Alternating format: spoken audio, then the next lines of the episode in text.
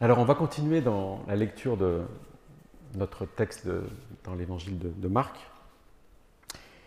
Et avant d'introduire et de lire le texte, j'aimerais juste euh, resituer dans le contexte. Dans les chapitres précédents, on a vu qu'après quelques miracles de Jésus, euh, dont le dernier avait suscité l'indignation de la part des, religieux, car celui-ci avait eu lieu dans une synagogue, hein, donc ce qui aurait pu être un moment de joie, eh bien, sacrilège, le jour du sabbat, un miracle avait eu lieu. Et euh, Jésus est d'abord en colère et puis ensuite peiné de l'endurcissement de, leur cœur. Et on va voir plus loin que cela a son importance. Alors après ces miracles, il y a deux réactions très opposées.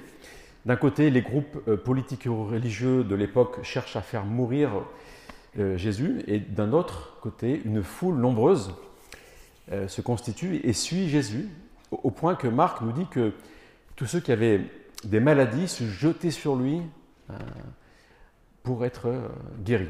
Donc on peut imaginer la scène, hein, des gens qui, sont là, estropiés, qui, qui boitent et qui se jettent sur Jésus pour être guéris.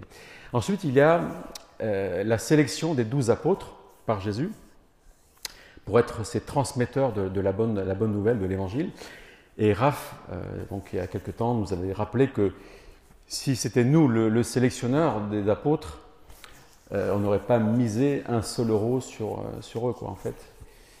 Et par contre, quand on voit l'expansion de l'évangile qui a eu lieu après une formation intensive de ses disciples après, auprès de Jésus, alors non seulement il ne s'est pas trompé, mais c'était un peu pour, pour, montrer quelque part que euh, des personnes ordinaires, comme vous et moi, qui acceptent de tout, tout laisser pour suivre le Christ, avec ces personnes-là, tout est possible.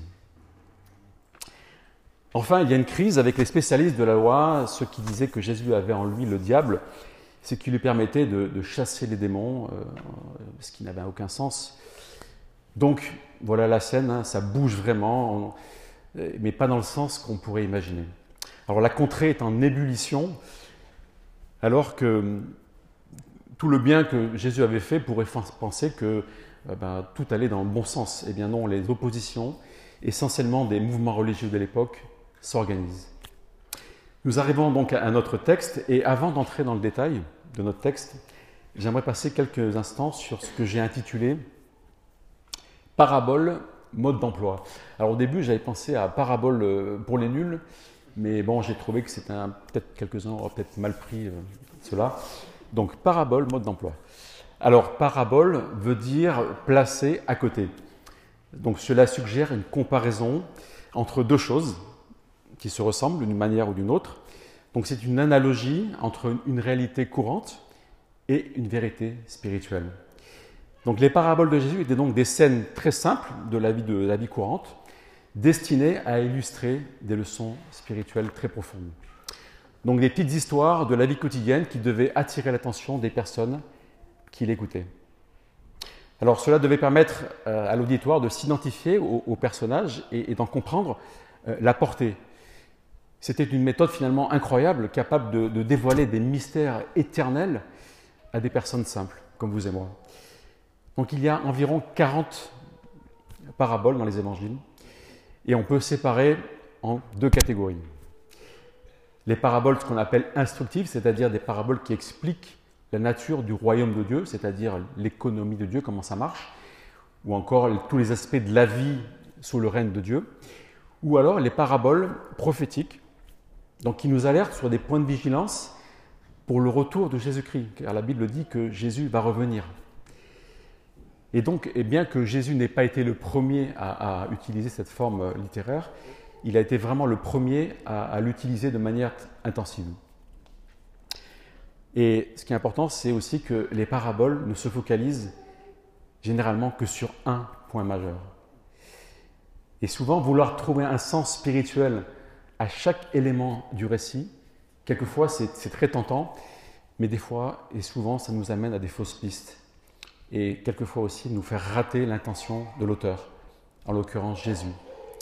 Je me rappelle une émission un dimanche matin. Euh, la présence protestante, et c'est une, théologienne qui, amène trois personnes différentes euh, de, la, vie euh, de, tous les jours, enfin de, une personne, par exemple, qui était professeur, l'autre qui était, je ne sais pas, enseignante, l'autre qui était, je sais pas, ouvrier, etc. Et ils partagent un texte ensemble et chacun revient avec son sentiment. Et je me rappelle, il y avait une, neurobiologiste qui était là, et je ne sais plus quelle parabole il parlait, mais elle avait fait une fixation sur un détail de la parabole qui faisait que finalement, elle en ratait le sens final. Et j'ai trouvé ça tellement dommage. Et heureusement, il y avait quelqu'un qui était là, qui est allé au sens de la parabole. Et cette dame qui était euh, très très euh, savante, mais elle butait sur un point qu'elle ne comprenait pas, et finalement, elle ratait le sens. Vouloir trouver un sens donc spirituel, c'est vraiment très tentant, mais attention. Alors étonnamment, si la seule raison de Jésus de parler en parabole était d'expliquer de manière simple des vérités complexes, pourquoi les disciples qui viennent d'écouter l'interrogent au verset 10 et Jésus en donne une toute autre raison? Alors je vais lire simplement, avant de lire le texte complet. Donc Marc 4, verset 10. Lorsqu'il fut seul avec eux, ceux qui l'entouraient avec les douze l'interrogèrent sur cette parabole. Il leur dit, c'est à vous qu'il a été donné de connaître le mystère du royaume de Dieu, mais pour ceux qui sont à l'extérieur, tout est présenté en parabole, afin que, en regardant, ils regardent et ne voient pas, et qu'en entendant, en entendant, ils entendent et ne comprennent pas, de peur qu'ils ne se convertissent et que leurs péchés ne soient pardonnés. Alors là, c'est intéressant parce que Jésus, cite euh, une prophétie d'Ésaïe et qui finalement s'accomplit dans ce passage. Alors si les, paraboles clarifient la vérité pour ceux qui ont des oreilles pour entendre, entendre, comme le dit le verset 9, elles ont un effet opposé pour ceux qui s'opposent à Christ et le rejettent.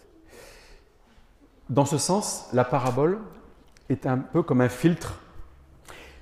Ceux qui sont là pour un miracle ou pour manger gratuitement, comme on dit, eh bien repartiront bah, déçus peut-être, mais ceux et celles qui sont intrigués, qui veulent en savoir plus, eh bien Jésus prend le temps d'expliquer. Alors au verset 1, on va voir qu'il y a une foule nombreuse, et au verset 10, Jésus fut seul avec eux et ceux qui l'entouraient. Donc désormais, seuls ceux qui sont décidés à écouter avec foi capteront le message.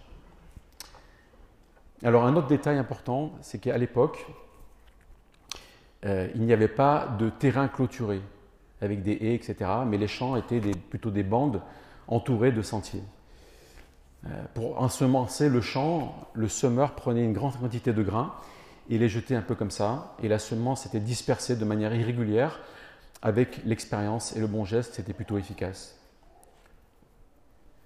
C'était plutôt euh, efficace, mais, ça dépendait un petit peu de la dextérité de, celui qui semait.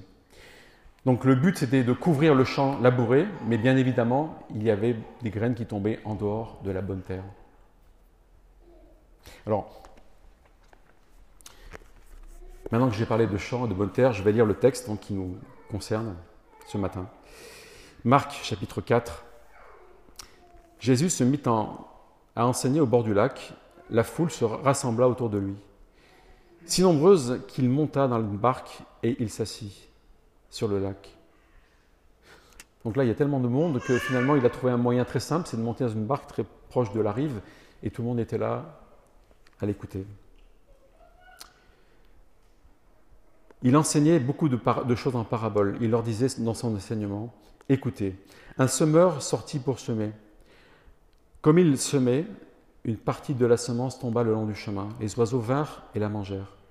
Une autre partie tomba dans un sol pierreux, et elle n'avait pas beaucoup de terre. Elle leva aussitôt, parce qu'elle se trouva. elle leva aussitôt parce qu'elle ne trouvait pas un terrain profond. Pardon. Mais quand le soleil parut, elle fut brûlée et sécha, faute de racines. Une autre tomba parmi les ronces. Les ronces poussèrent et l'étouffèrent et elle ne donnant pas de fruits. Une autre partie tomba dans la bonne terre, elle donna du fruit qui montait et se développait, avec un rapport de 30, 60 ou 100. Puis il dit que celui qui a des oreilles pour entendre, entende. Lorsqu'il fut avec eux, seuls, ceux qui l'entouraient avec les douze l'interrogèrent sur cette parabole. Il leur dit, C'est à vous qu'il a été donné de connaître le royaume, le mystère du royaume.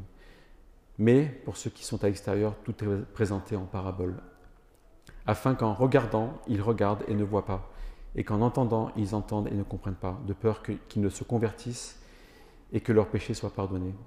Il leur dit encore, vous ne comprenez pas cette parabole, comment donc comprendrez-vous les autres paraboles? Le semeur sème la parole. Certains, le long du chemin, certains sont sur le long du chemin où la parole est semée. Dès qu'ils l'ont entendue, Satan vient et enlève la parole qui a été semée en eux. De même, lorsqu'ils reçoivent la semence dans un sol pierreux, quand ils entendent la parole, ils l'acceptent aussitôt avec joie, mais ils n'ont pas de racine en eux. Ils sont les hommes d'un moment et dès que surviennent des difficultés ou la persécution à cause de la parole, ils trébuchent. D'autres encore reçoivent la semence parmi les ronces. Ils entendent la parole, mais les préoccupations de ce monde, l'attrait trompeur des richesses et les passions en tout genre pénètrent en eux, étouffent la parole et la rendent infructueuse. D'autres enfin reçoivent la semence dans la bonne terre. Ce sont ceux qui entendent la parole, l'accueillent, portent du fruit avec un rapport de 30, 60 ou 100.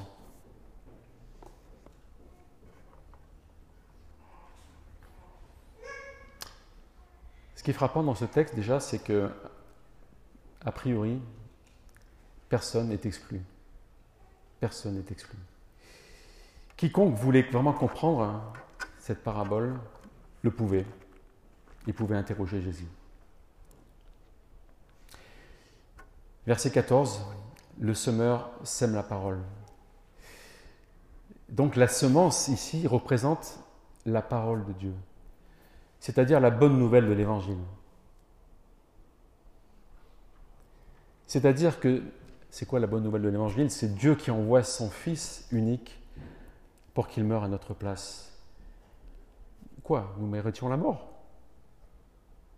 Alors bien sûr, sous l'angle du code pénal, je suis plutôt clean. Sur le code moral, je suis plutôt pas mal, et encore là, c'est relatif. Mais le problème, c'est sur le code pénal divin. Alors là, je suis fautif. Et là, la Bible dit même que je mérite la mort, la mort spirituelle, à cause du mal qui est en nous, ce qu'on appelle le péché. Et c'est là qui ce qui est fantastique, c'est que la bonne nouvelle, c'est que Jésus a pris sur lui la sentence que je méritais, cette peine de mort. Finalement, Jésus est cette passerelle qui permet désormais d'être en relation avec Dieu. Croyons-nous cela? On retrouve d'ailleurs cette idée de la semence dans un texte dans 1 Pierre qui dit Vous êtes nés de nouveau, non pas d'une semence corruptible, mais d'une semence incorruptible, grâce à la parole vivante et permanente de Dieu. Alors, si le semeur n'est pas identifié de manière particulière, parce qu'on va voir que le, focus et ce qui est important, c'est pas cela, on peut quand même déduire que le semeur ici, c'est bien, c'est évidemment Jésus, pendant son ministère terrestre, mais c'est aussi les apôtres par la suite euh, qui ont répandu ce message jusqu'à nos jours. Et aujourd'hui, c'est qui? Ben, C'est ceux qui annoncent l'Évangile. C'est vous, c'est moi. Quiconque répand ce message de l'Évangile est un semeur. Alors, l'aspect sur lequel la parabole met l'accent, et ça c'est vraiment très important, c'est la nature du terrain. La nature du terrain. L'évangile de Luc qui raconte cette parabole nous indique que ce terrain représente notre cœur.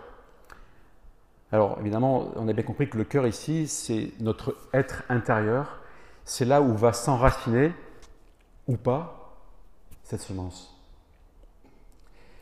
La parabole décrit donc des cœurs dans différents états, dans différents états de préparation elle se concentre sur la condition du terrain. L'auditeur le long du chemin. Jésus explique, verset 15, Certains sont le long du chemin où la parole est semée. Dès qu'ils l'ont entendue, Satan vient et enlève la parole qui a été semée en eux. Jésus compare ces personnes à un chemin durci qui longe le champ. Leur cœur est exposé au piétinement de toutes sortes de mauvaises choses.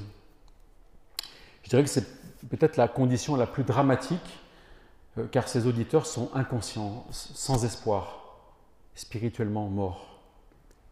Ils ne font jamais d'introspection, d'examen de soi. Ils sont endurcis, indifférents.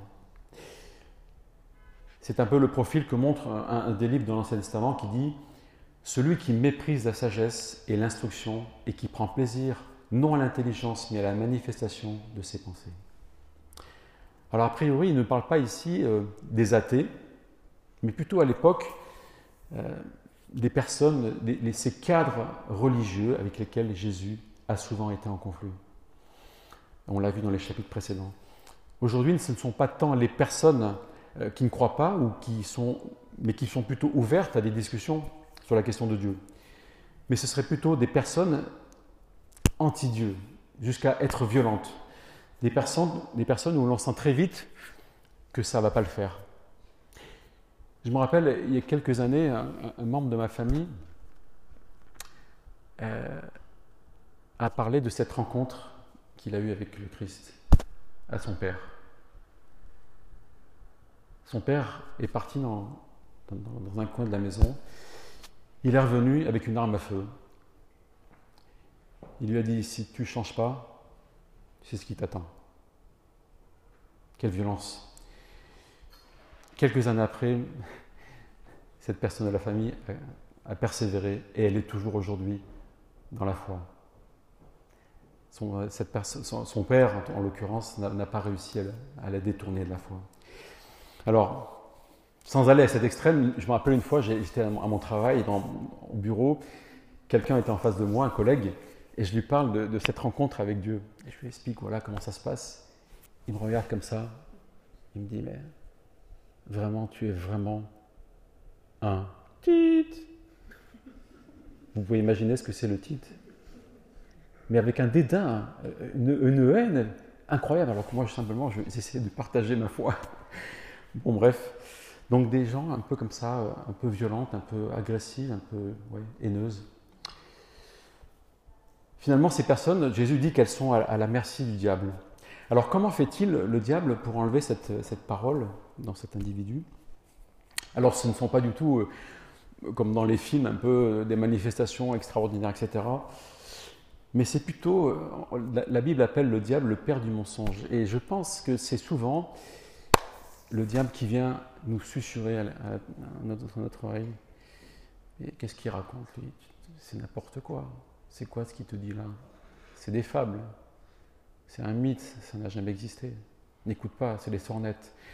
Et je pense que quand on écoute l'évangile quelquefois, peut-être on a ces petites voix intérieures. Et je pense que le diable, c'est dans le spécialiste pour enlever. Et d'ailleurs, dans le jardin d'Éden, c'est ce qu'il a dit à, la femme. Il, quand il dit, mais est-ce que Dieu a vraiment dit que vous pouvez manger de tout sauf de cet arbre-là? Il met le doute. Il a vraiment dit il sait aussi que les gens préfèrent les ténèbres à la lumière, car les œuvres sont mauvaises, nous dit l'évangile de Jean, et il tire profit de cela. Voyons maintenant l'auditeur euh, superficiel, verset 16. De même, d'autres reçoivent la semence dans un sol pierreux. Quand ils entendent la parole, ils l'acceptent aussitôt avec joie, mais ils n'ont pas de racine en eux-mêmes. Ils sont des hommes d'un moment, et dès que surviennent des difficultés ou la persécution, à cause de la parole, ils trébuchent. Alors ce terrain apparemment est, valable, mais la couche de terre est très fine. Et on arrive rapidement sur, sur des larges, surfaces de, de, caillasses, ce qui fait que la semence germe rapidement, mais ne peut produire de racines profondes. Et dès que le soleil sort, elle sèche faute de racines.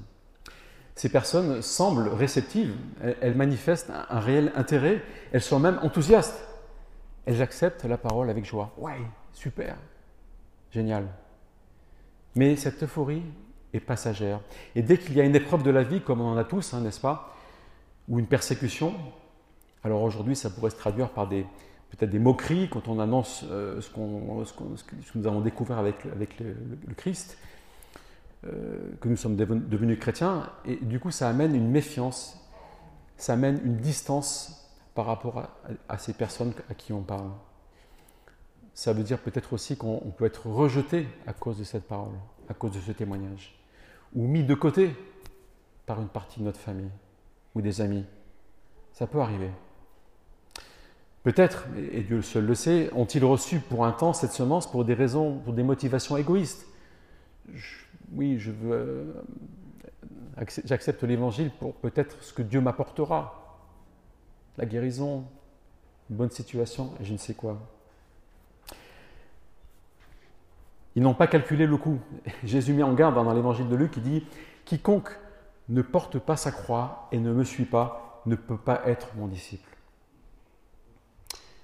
Il poursuit Car lequel de vous, s'il veut bâtir une tour, ne s'assied d'abord pour calculer la dépense et voir s'il a de quoi la terminer Alors la joie dont il est question au début, c'est quelque chose de, bon, de, super. Moi-même, je me rappelle quand j'ai accepté cette semence, j'avais là 18-19 ans, j'étais super content, joyeux, j'avais une paix intérieure incroyable. le lendemain, je me suis réveillé, j'avais envie de parler de l'évangile à tout le monde dans le bus. C'était, bon, elle m'aurait pris pour un fou peut-être, hein, mais, j'étais super content, quoi. Donc c'est bien cette joie-là. Mais Jésus nous met en garde, ça peut être aussi potentiellement une fausse conversion. C'est finalement le fruit dans la vie de la personne qui sera la preuve tangible d'une authentique conversion. La semence portera du fruit. Je me rappelle encore des, fois où j'ai pu parler de l'évangile à des personnes et, la réaction avait été Waouh, super Franchement, c'est génial quoi. Ils, avaient, ils semblaient avoir compris et, ils étaient super emballés quoi. Et ça, a duré quelques jours, hein, voire quelques semaines, et puis, et puis plus rien. Quelle déception. On a prié pour ces personnes, on a passé du temps à expliquer, à répondre aux questions, etc., etc. Des questions de tout le temps, tout le temps. Et, apparemment, il y avait un terrain favorable.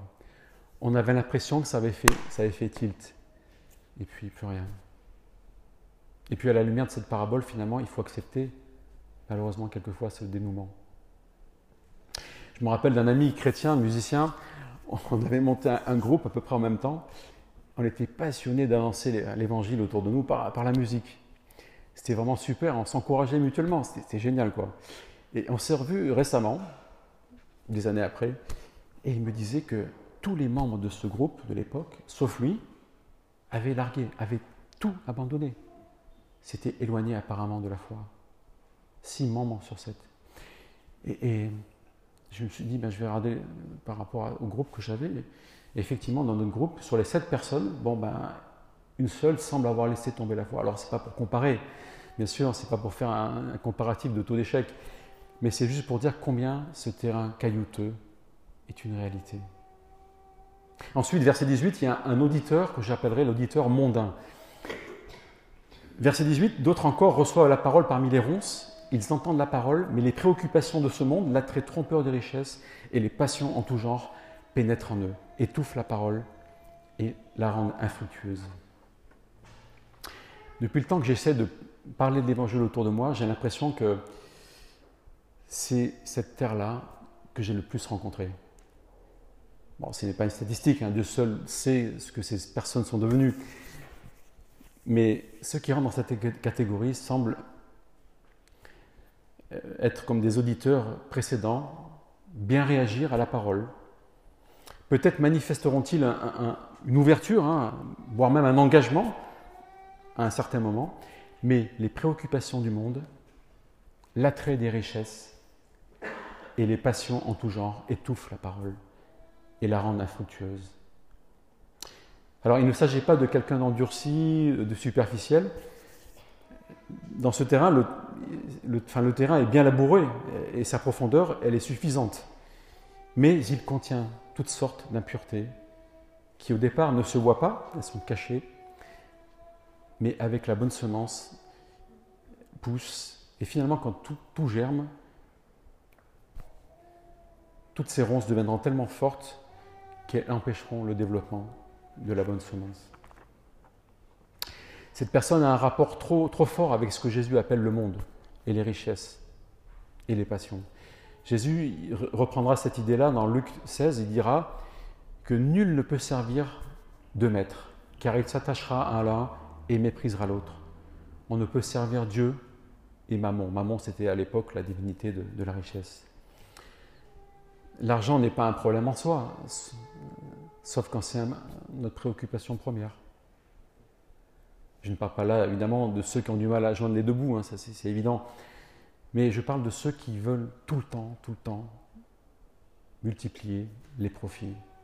Hier, j'entendais encore à la, radio ou à la télé, je ne sais plus, euh, ils ont attrapé quelqu'un euh, qui avait acheté des hôtels, des bâtiments extraordinaires à la région parisienne, centre de Paris, euh, Londres, New York, etc. Mais ils trouvaient bizarre qu'il ne payait pas d'impôts. Donc ils se sont intéressés à son cas et là, il est mis en examen. Quand la richesse devient numéro un dans notre vie, on veut toujours en avoir plus, n'est-ce pas?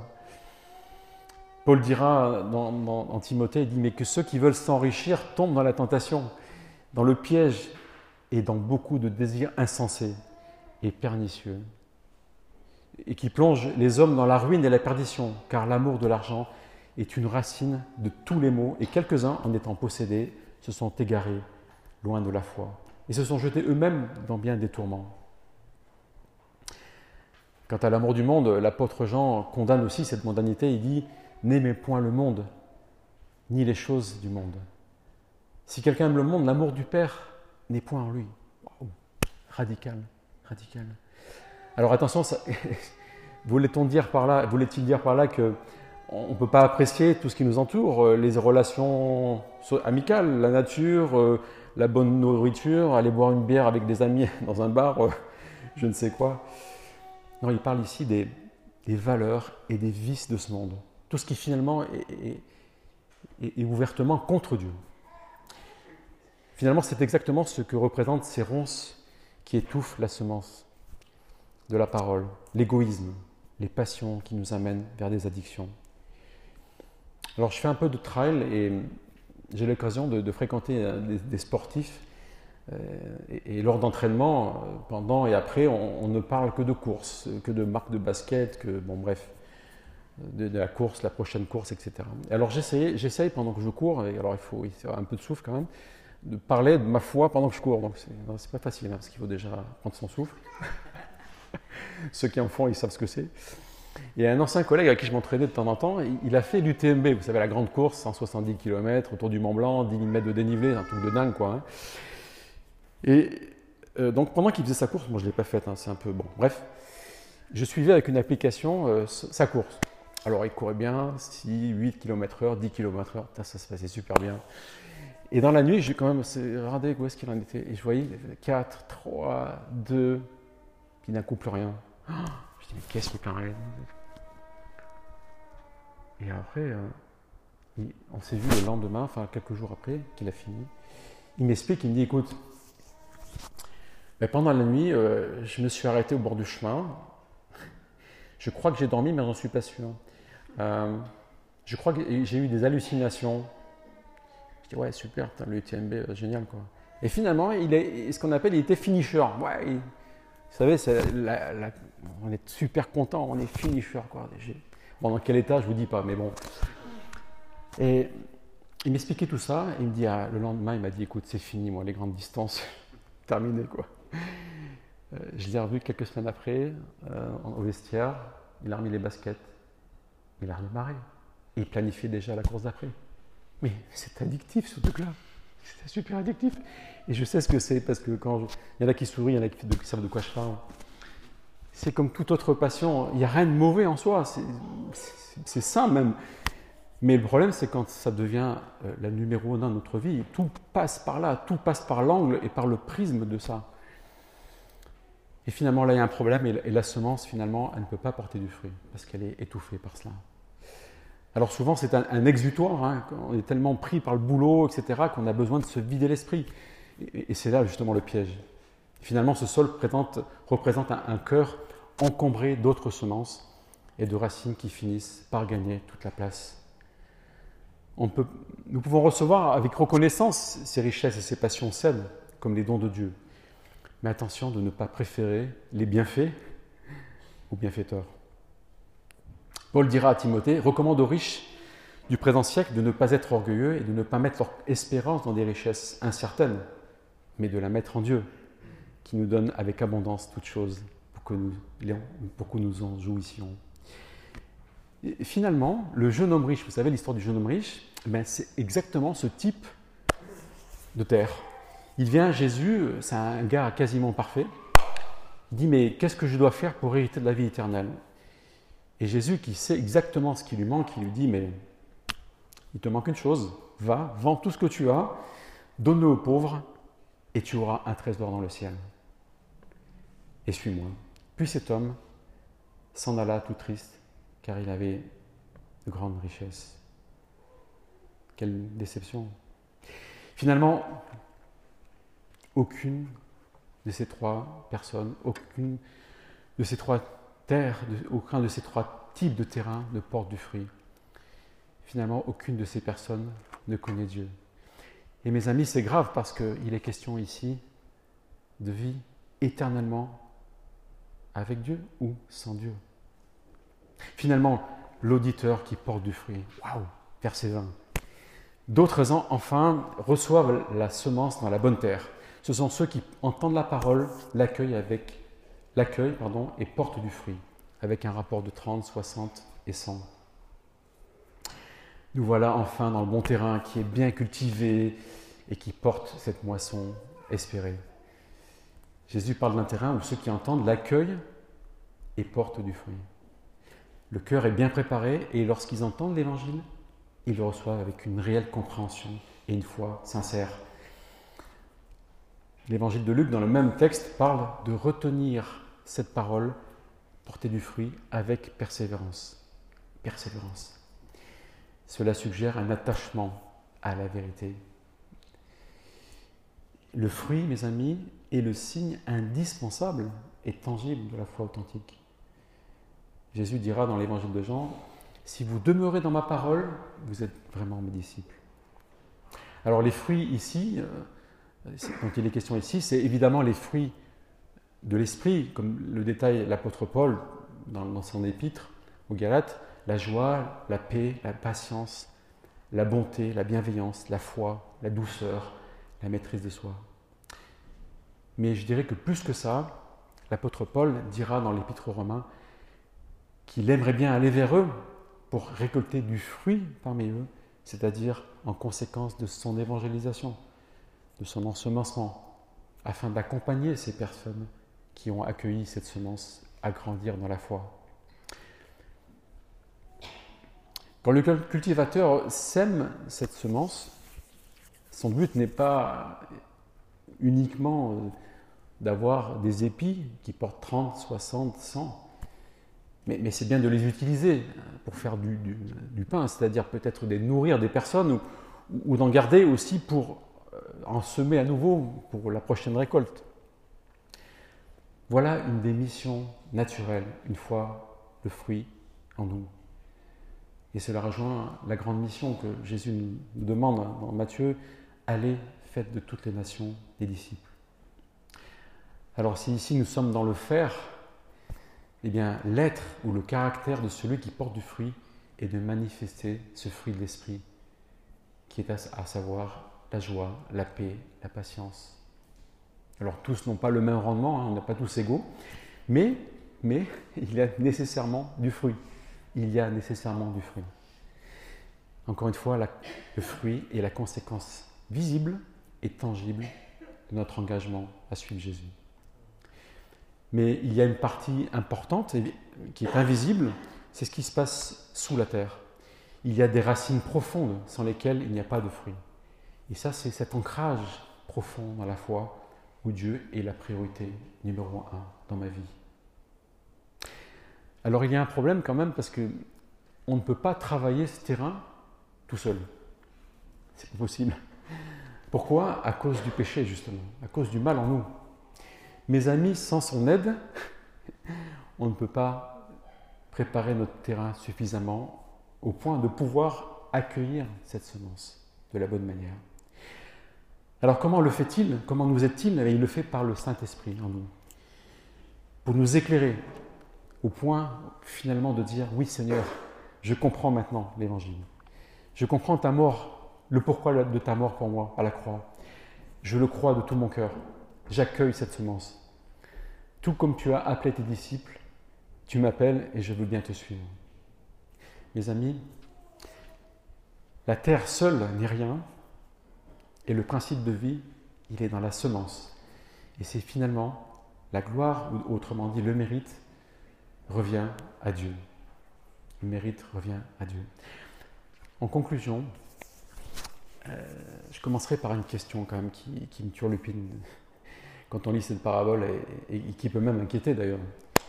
Est-ce que ces trois terres sont une fatalité?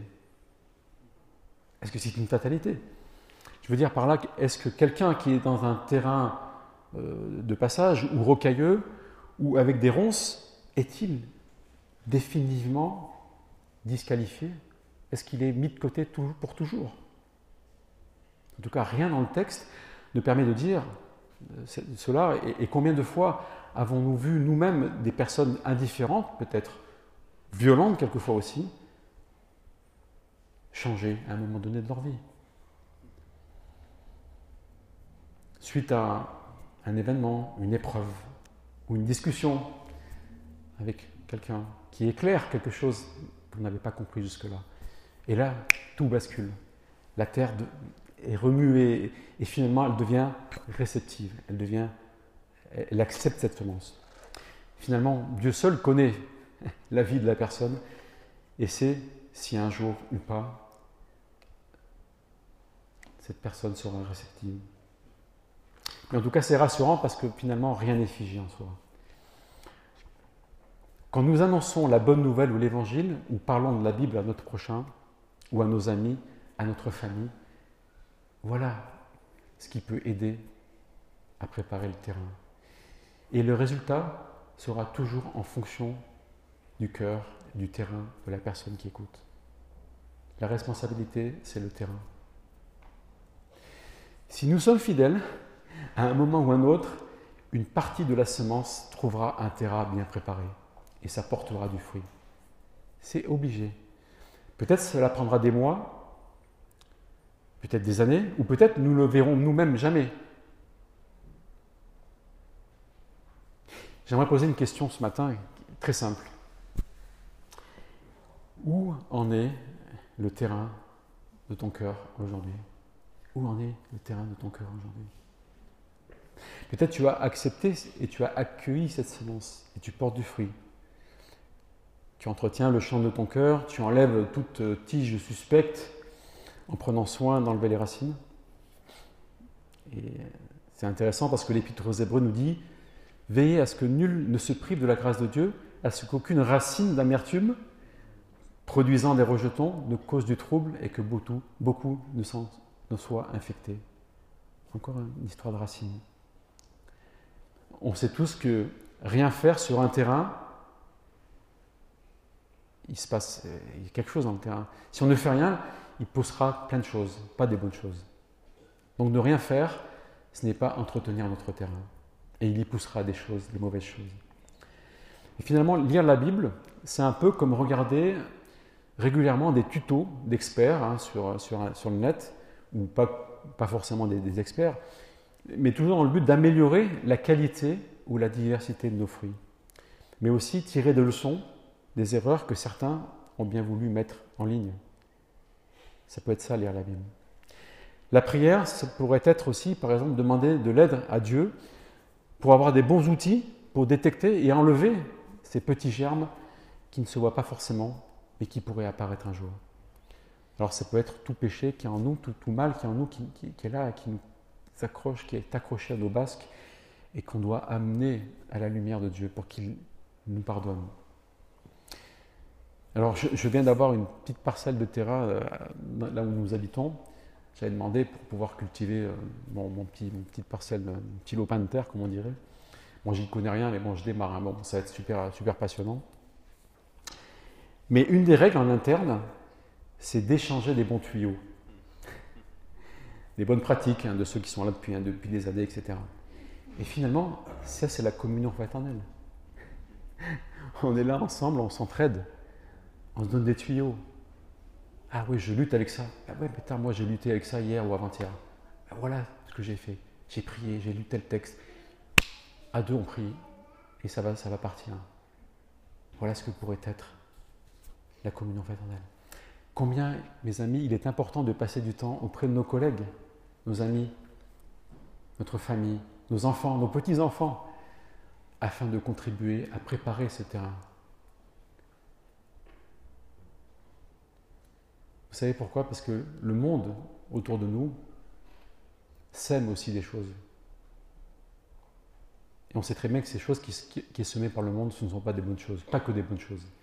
Alors, mettons notre énergie à préparer notre terrain et à aider les gens autour de nous dans la préparation de ce terrain. Faisons-le en comptant sur l'aide du Seigneur, bien sûr, sans lequel on ne peut pas faire grand-chose. Si tu as des doutes et tu ne sais pas encore comment te situer parmi, parmi ces, terrains, je t'encourage à prier, demander à, Jésus de t'éclairer et de lire, lire l'Évangile. Dieu va t'éclairer, c'est sûr. Peut-être cette parabole te parle et tu voudrais être cette terre fertile ce matin. Ou encore cette prédication a soulevé des questions. Quoi qu'il en soit, je peux me tenir à disposition. Thierry aussi à la fin peut se tenir là pour répondre à, des questions si nous pouvons. Je vais finir par la prière. Seigneur, en quelques versets, tu as vraiment parlé de choses éternelles et tu as parlé de ces cœurs que nous sommes, Seigneur, il n'y a pas 36 catégories, il n'y en a que 4, Seigneur. Combien nous voulons être ce bon terrain, Seigneur? Tu connais chacun des cœurs qui est ici ce matin, Seigneur. Toi seul connais ces cœurs. Ma prière, Seigneur, c'est que chacun puisse avoir ce désir d'être ce terrain qui accepte cette semence. Seigneur, il, est question d'éternité, c'est trop grave, Seigneur. Permets pas que des gens que nous aimons autour de nous puissent repartir comme ça, comme un sol pierreux, comme un sol sans rien, comme un sol avec des racines qui empêchent cette semence de, pousser, de produire du fruit. Ô Seigneur, aie pitié. Pitié de moi et pitié de nous. Seigneur, que, utilise-nous dans ta, grande miséricorde. Utilise-nous dans ta grâce pour être ce semeur qui répand cette bonne parole de l'Évangile autour de nous, Seigneur. Fais-le, s'il te plaît, Seigneur. Au nom de Jésus. Amen.